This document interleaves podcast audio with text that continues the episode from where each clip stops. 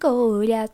Yo maté, yo maté, yo maté a Goliat. Oigan, estaba aquí recordando eh, como sobre el tema que va a ser hoy. es mi semana de inducción. Nosotros nos encontramos en el aula múltiple y nos preguntaron, oigan, ¿por qué están acá? No creo que sus papás les hayan dicho, hijo, te obligo a estudiar artes. Porque suele ser siempre como al revés. Tú llegas a tu familia como familia, voy a ser artista. Y te miran como, ay, mijito, venga para acá, yo le echo los santos óleos. Mueran paz, mucha suerte.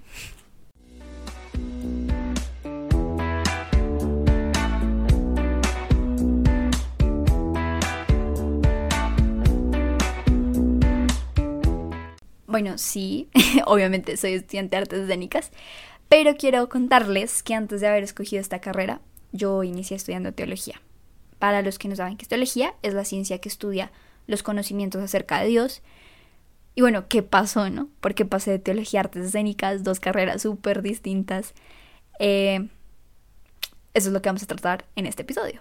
Y puede que tú hoy aún estés en esa búsqueda de qué voy a hacer con mi vida, buscando una carrera, una universidad, o puede que tú estés como yo estuve hace unos años, sintiendo que la carrera que estudias no es lo tuyo. En ambos casos, este episodio es para ti.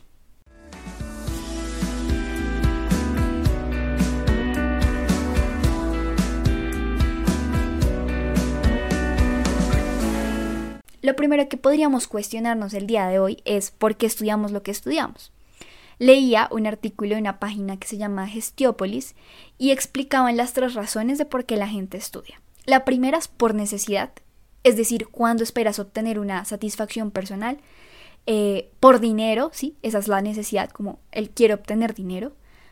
La segunda es por obligación, cuando tú tienes la responsabilidad y el compromiso de hacerlo. Y la tercera es por placer, ya sea por distracción, por hobby o porque pues realmente es algo que te apasiona. Con base en estas tres razones, la obligación fue lo que a mí me hizo estudiar teología. Y no porque mis papás estuvieran ahí con la pistola como o estudia teología o no le pago la carrera. Yo usted la trae a este mundo para ser teóloga, así que no me decepcione. No, nada de eso. De hecho, mis papás siempre eh, me han apoyado mucho en las decisiones que yo he tomado y me recalcan que lo importante es que yo sea feliz. Eh, dato curioso, la libertad de escoger profesión oficio y la libertad de enseñanza, aprendizaje, investigación y cátedra es un derecho que tenemos, al menos acá en Colombia, y lo encuentran en nuestra constitución política en el artículo 26. Oh my god, me sentí súper inteligente diciendo eso. Gracias, clase de constitución política. Después de ese dato político maravilloso e inteligente, eh, volviendo a la historia, sí, la obligación fue lo que a mí me hizo estudiar teología y los que me llevan siguiendo desde el inicio de mis inicios, del inicio de Pau y la influencer, ah, saben que yo comencé creando contenido católico. Eh, y como a todo influencer, persona que pues monta en sus redes sociales, empezaron a llegar las voces y las críticas. Y me, la que más me decían era, ¿y tú quién eres para ser influencer católica? O sea, sí, muy bonita tu experiencia de Dios, pero ¿qué conocimientos tienes? Y claro, esa pregunta empezó a resonar en mi cabeza una y otra vez. Yo me decía, bueno, ¿qué, qué conocimientos tienes? Hay algo súper importante, yo sí creo esto, y es que nos tenemos que volver expertos en el campo en el que nos vamos a mover. Yo sabía que mi contenido no se podía eh, tratar solamente de hablar bonito de Dios y mi experiencia y todo flores y rositas, porque también tenía que ponerle conocimientos, razones y bases sólidas. Fue ahí cuando yo dije, ok, sí, me conviene y debo estudiar teología para así poder ser una excelente evangelizadora. No, espera. El gargajo. Recuerdo mucho que el último día de mi semana de inducción presentaron un show de danza, eh, luces, música, todo era muy bonito. Y ahí, mientras yo veía a las bailarinas, sentí un punzón en mi corazón y un vacío muy fuerte y pensé, ¿qué estoy haciendo acá? Yo debería estar ahí, haciendo arte, mm, devolviéndome un poco en la historia de mi vida, eh, para que entiendan pues mi contexto. Eh, yo toda la vida he llevado el arte en mí, en el colegio siempre pertenecí a extracurriculares artísticas, danza por mucho tiempo, música, hacía obras teatrales y mi sueño de pequeña era ser profesora de danzas. El arte está en mis venas. Ah. Pero bueno, volviendo con la historia, Em, esa tarde yo llamé a mi mamá, ella estaba en Cúcuta viajando, y la llamé casi llorando y le dije, por favor, mami, por favor no paguen la matrícula. Que bueno, habíamos pedido eh, que nos extendiera un poquito la fecha de pago, cierro paréntesis. Por favor no la paguen. Mira, yo no quiero, de verdad, mami, yo no quiero estudiar esto. Y ella pensó que era capricho mío, lo cual lo entiendo totalmente porque yo ese año, em, bueno, esos últimos años, había estado como súper inestable en cuanto a mis decisiones, eh, porque las tomaba muy desde la emocionalidad y era un poco débil con mi inteligencia emocional. Eh, es una de mis debilidades, no lo puedo mentir, la inteligencia emocional, pero he mejorado muchísimo y me lo reconozco. O sea, de verdad, hoy me doy un aplauso a mí. Gracias, gracias. Eh, pero bueno, entonces sí, ella pensó que era un capricho y me dijo, Vanessa, tú el lunes vas a ir a la universidad y vas a darla toda en tu semestre. Así fue, el lunes me levanté, fui a la universidad, y no les miento, estaba muy emocionada porque pues era una experiencia totalmente nueva para mí ir al campus. El bello campus javeriano. Te extraño campus. Ah, las clases, mis compañeros. Eh, sin embargo, me sentía muy vacía. Recuerdo que pasaron dos semanas y media. Y un día pasé al lado del edificio de artes. O sea, siempre solía pasar por ahí, pero ese día específicamente eh, se me empezaron a escurrir las lágrimas. Y me fui a una capillita que había, empecé a llorar y le decía a Dios, ¿qué estoy haciendo con mi vida? Y muy descaradamente yo le dije, es que es tu culpa. Por yo querer evangelizar en tu nombre, hoy soy infeliz. Y yo salí muy brava con Dios ese día, inmediatamente llamé a una amiga que quiero muchísimo. No recuerdo exactamente qué le dije, pero fue algo así como acabo de pasar por el edificio de artes sin entender por qué estoy estudiando teología y no estoy haciendo lo que verdaderamente me apasiona. Ella siempre es súper sabia con sus consejos y me dijo, yo estaba esperando el momento en que tú me dijeras esto, Vani. Yo siempre lo he sabido. Y es que tu lugar es con los artistas. Tú eres un artista. Y si estás sintiendo esto, no es en vano. Pero ¿sabes qué? La decisión solo está en tus manos, en tus manos, Vanessa, porque es tu vida. Así que solo tú te puedes determinar a buscar la felicidad. Uf, fuertes declaraciones.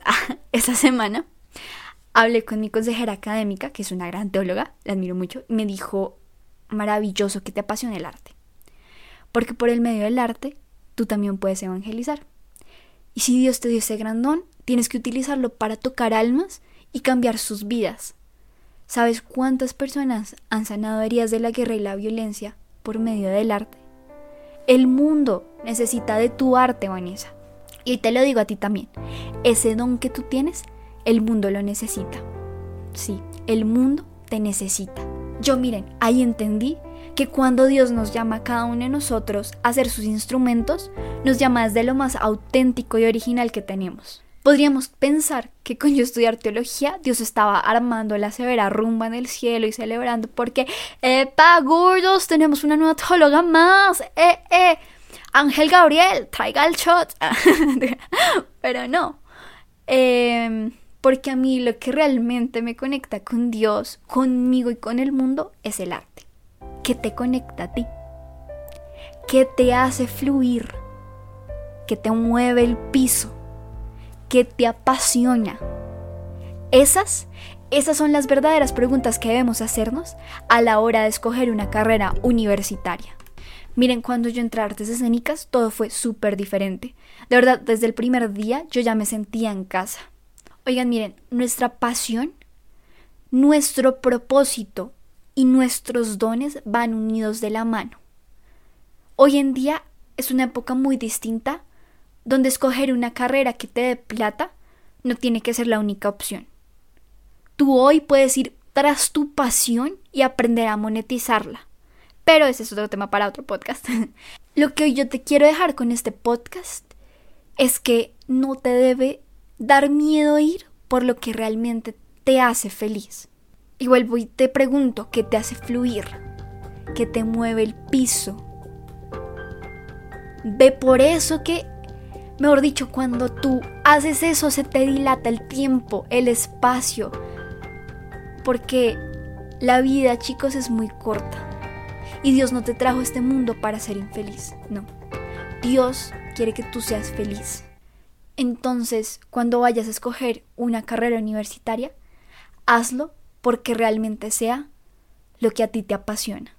Si hoy te estás también sintiendo inconforme con lo que estás estudiando o con lo que estás haciendo ya laboralmente, con mucha conciencia piensa qué te mueve el piso. No siendo más, solo quiero que sepan que amar es la meta. ¡Jo! ¡Feliz Navidad! Eh, mentiras, porque ya casi se llegan la natilla, los buñuelos, todo muy virtual, pero pues, pues bueno, así tocó.